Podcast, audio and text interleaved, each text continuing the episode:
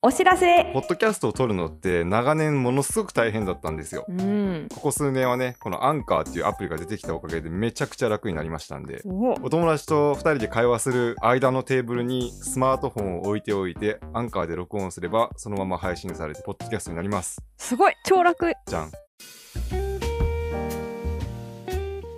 子供産んだらやめるってイメージはありますね。あ子供産まないでもやめるんだよね。ああ。やりがい搾取なわけよね。やりがい搾取なわけよね。うん。で待機児童が多いってうん。言って困ってる親は多いけど、うん。それは保育士のやりがい搾取をして、保育士が減ってるからじゃないかうん。そうやってことも言えるよね。う。うんん。で、今あの、デイケアとか、うん。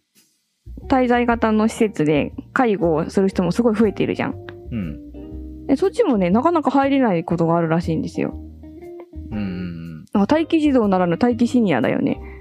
うん。それもやっぱり介護士が足りてないよね。うん。まあ、もちろん施設が自体が少ないっていう場合もあるだろうけど、介護士さんも給料が安くって、うん。でも重労働でやりがい搾取な職業の一つだと思うんですよね。いや、まさにそうだと思うな。うん。うん。で、そうやって介護士を買い叩いてるから、親を介護施設に入れられない、結局仕事を辞めなきゃいけないって、うん。自分たちにしっぺ返しが返ってきてるんじゃないかなっていう気がします。うん。労働の対価ってさ、決めるのすっごい難しいけど、でもなんかやっぱ今、ひ、歪みがあるような気がする。うん。これでも、まだまだ辞める人が足らんのやないかなって気もちょっと今してきたな。あ、なんか農業っぽい。うん。そうそう。うん そうなんよ。うん。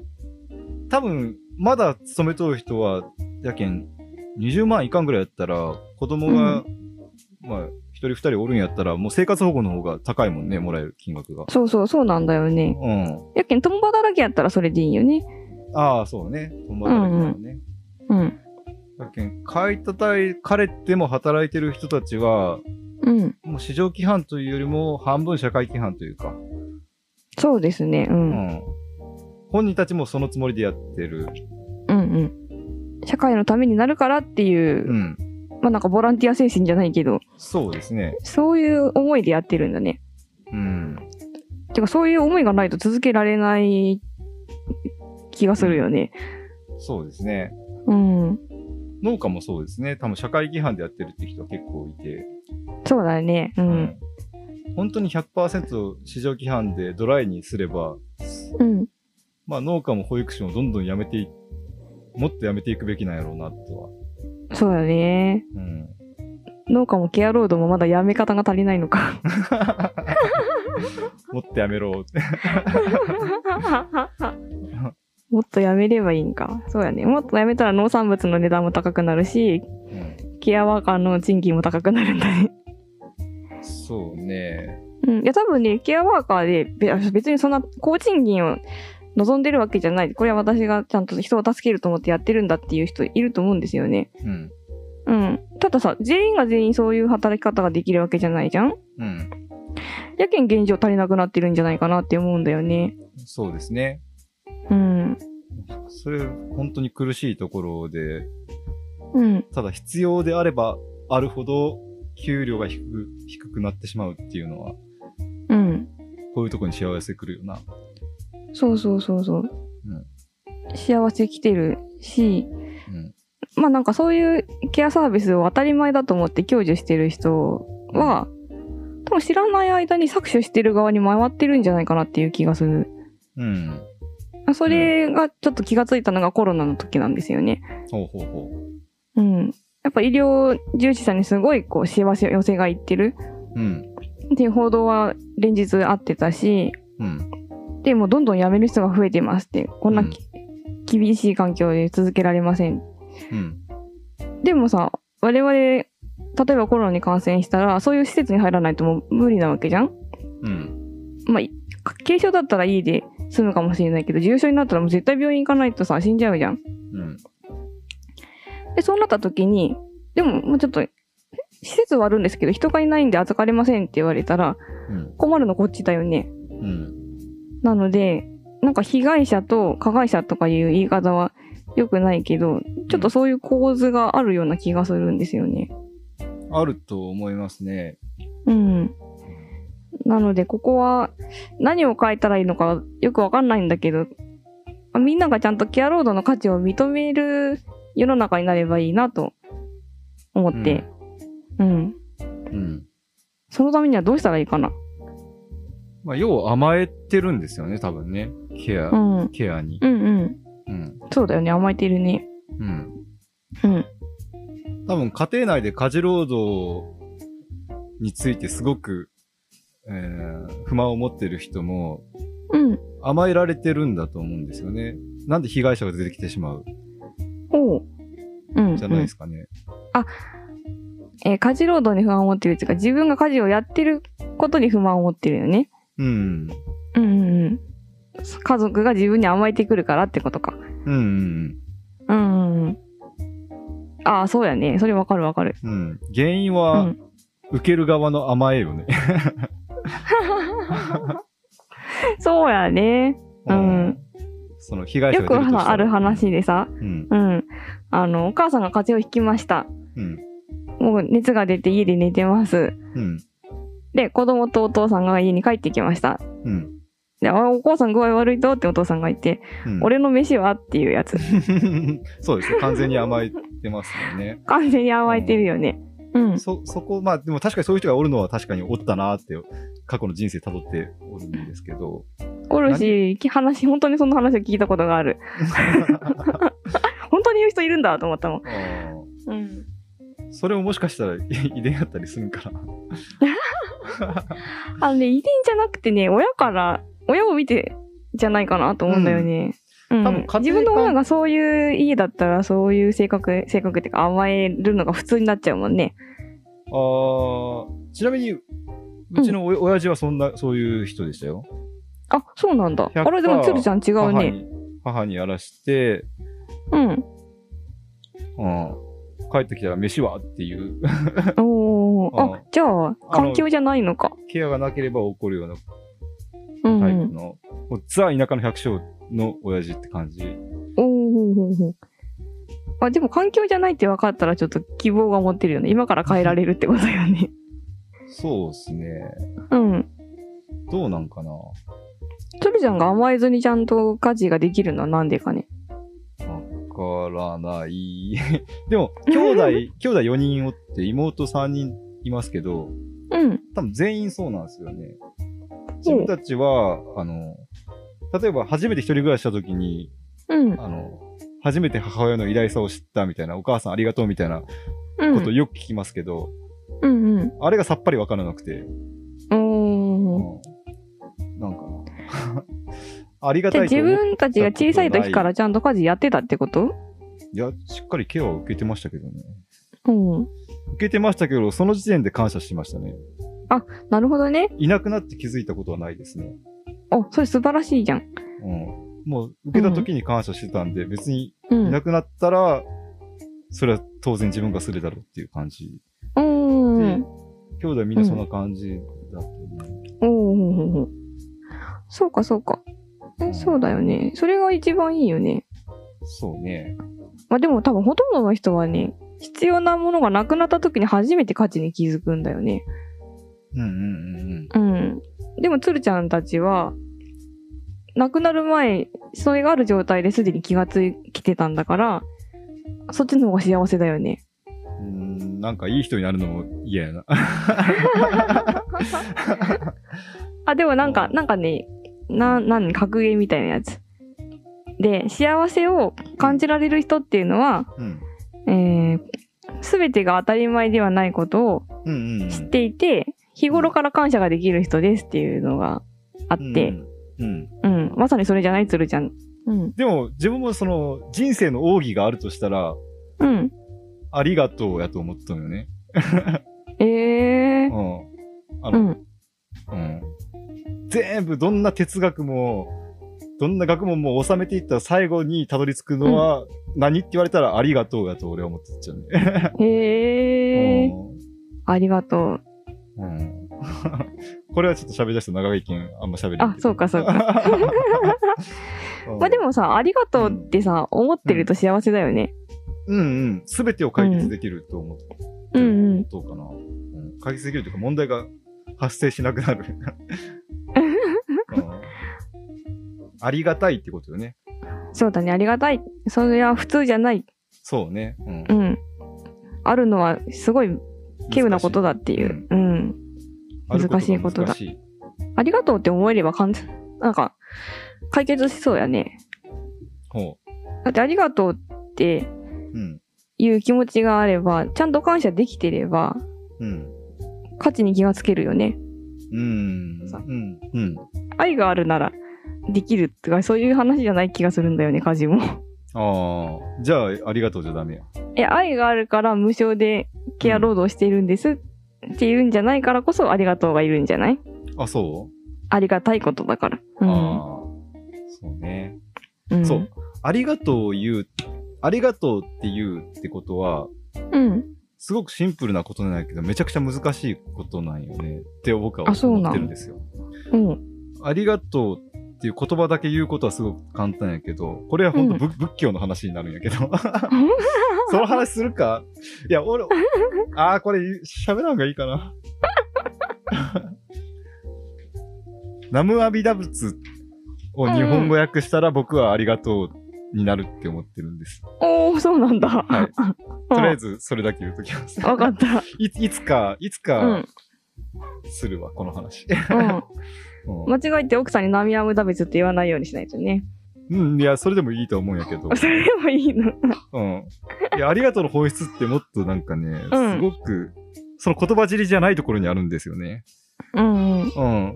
その言葉尻じゃないところでありがとうを言え、いや、言葉は何でもいいんです。ありがとうじゃなくても。それこそ生阿弥陀仏でもいいと思うんですけど、そのありがとうの本質が伝わるかどうかうん。がすごく重要だなって気がしますね。へは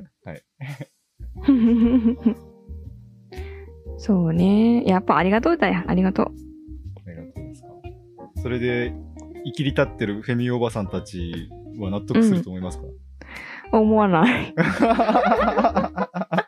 あでもね、なんで生きり立ってるかはわかるよね。私もフェミおばさんだからさ。うん、なんでなんで、うん。やっぱり平等じゃないから怒ってんだよ。うんうん。私も昔、家でも、すごいイライラしてて、家事をすること、育児をすることに。うんうんうん。なんで、なんでイライラしてたんだろうと思ったら、うん。うん夫に、もう完全に私と同じ割合で育児と家事をしてほしかったからイライラしてたんだよね。うんうん。まあ、二人とも、夫も私も働いてるし、それぞれ。うん。で、家にいる時間って同じなんだよね。うん。そしたら当然、50%、50%の割合で育児と家事をするもんだと思ってたんよ。うん。うん。でもそうはならないじゃんまあ、なる場合もあるかもしれないけど、結構意識的にやらないとそれ50、50にならないと思うんだよね。まあ、どっちが、どっちかが多くなったりとか。多分、73こっちがしてるって思うぐらいで半々なんですよね。多分あ、そうそう、そうですね。そんな感じですね。うん。うん。それで怒ってんじゃないかなと思って。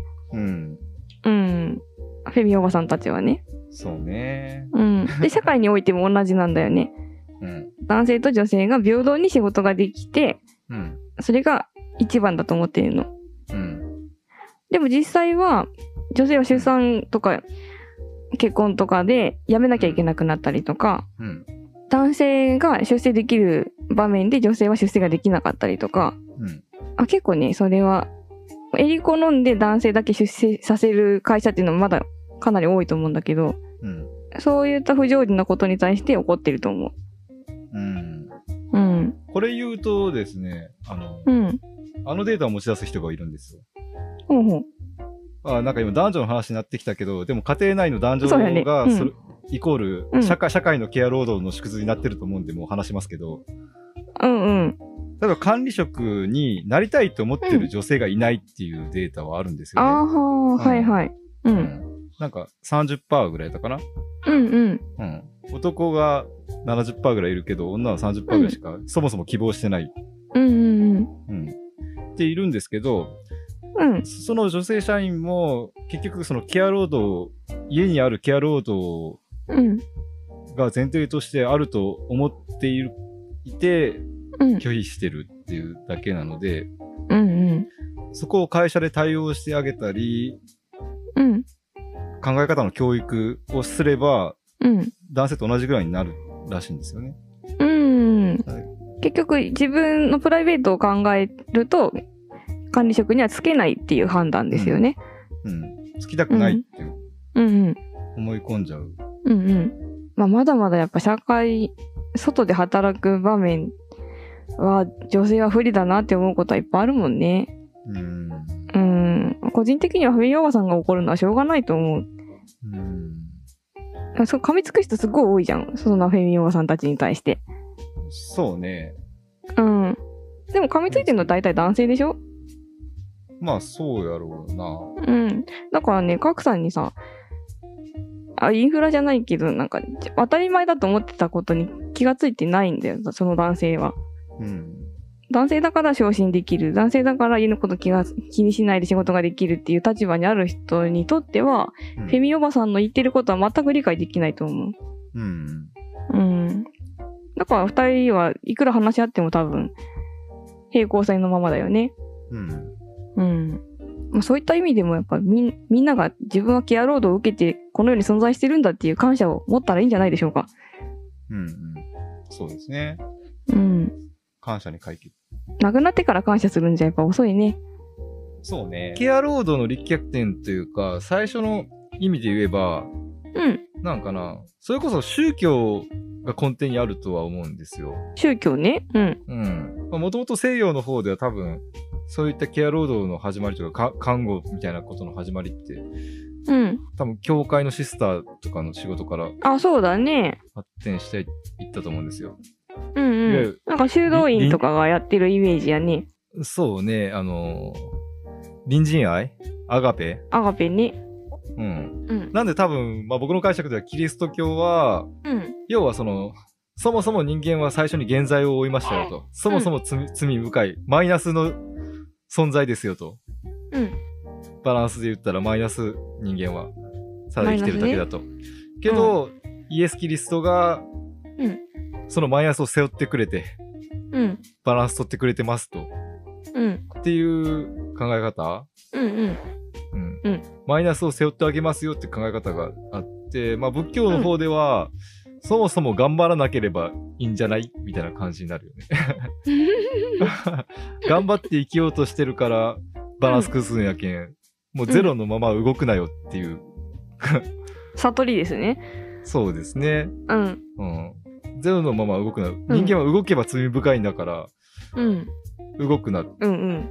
うん。ずっと座禅組んで座っとかないからね。うん。まあそうはいかないんで、うん。いろいろまあ哲学的思考をしながら動動いているうちに、うんまあ、罪を犯してしまうので、えーそこを、うん。まあ、キリスト教的な考え方だけど、阿弥陀如来とかが全部背負ってくれますよっていう。なんで、あまうんうん生阿弥陀仏唱えてくださいみたいな。うんうんうん。お題目を唱えてください。そうそう。唱えれば、そのバランス、う生きてることは罪深いけど、そこの間を埋めてくれますと。うんあアーメンとキリストに言えば、生阿弥陀仏と阿弥陀如来に言えば、うん。うん。ってことを現代社会で、現代語訳したら、うんその間を埋めてくれるのってありがとうかなっていうふうには思ってるっていうロジックなんですよ。そうなんね。そこがありがとうだったのか。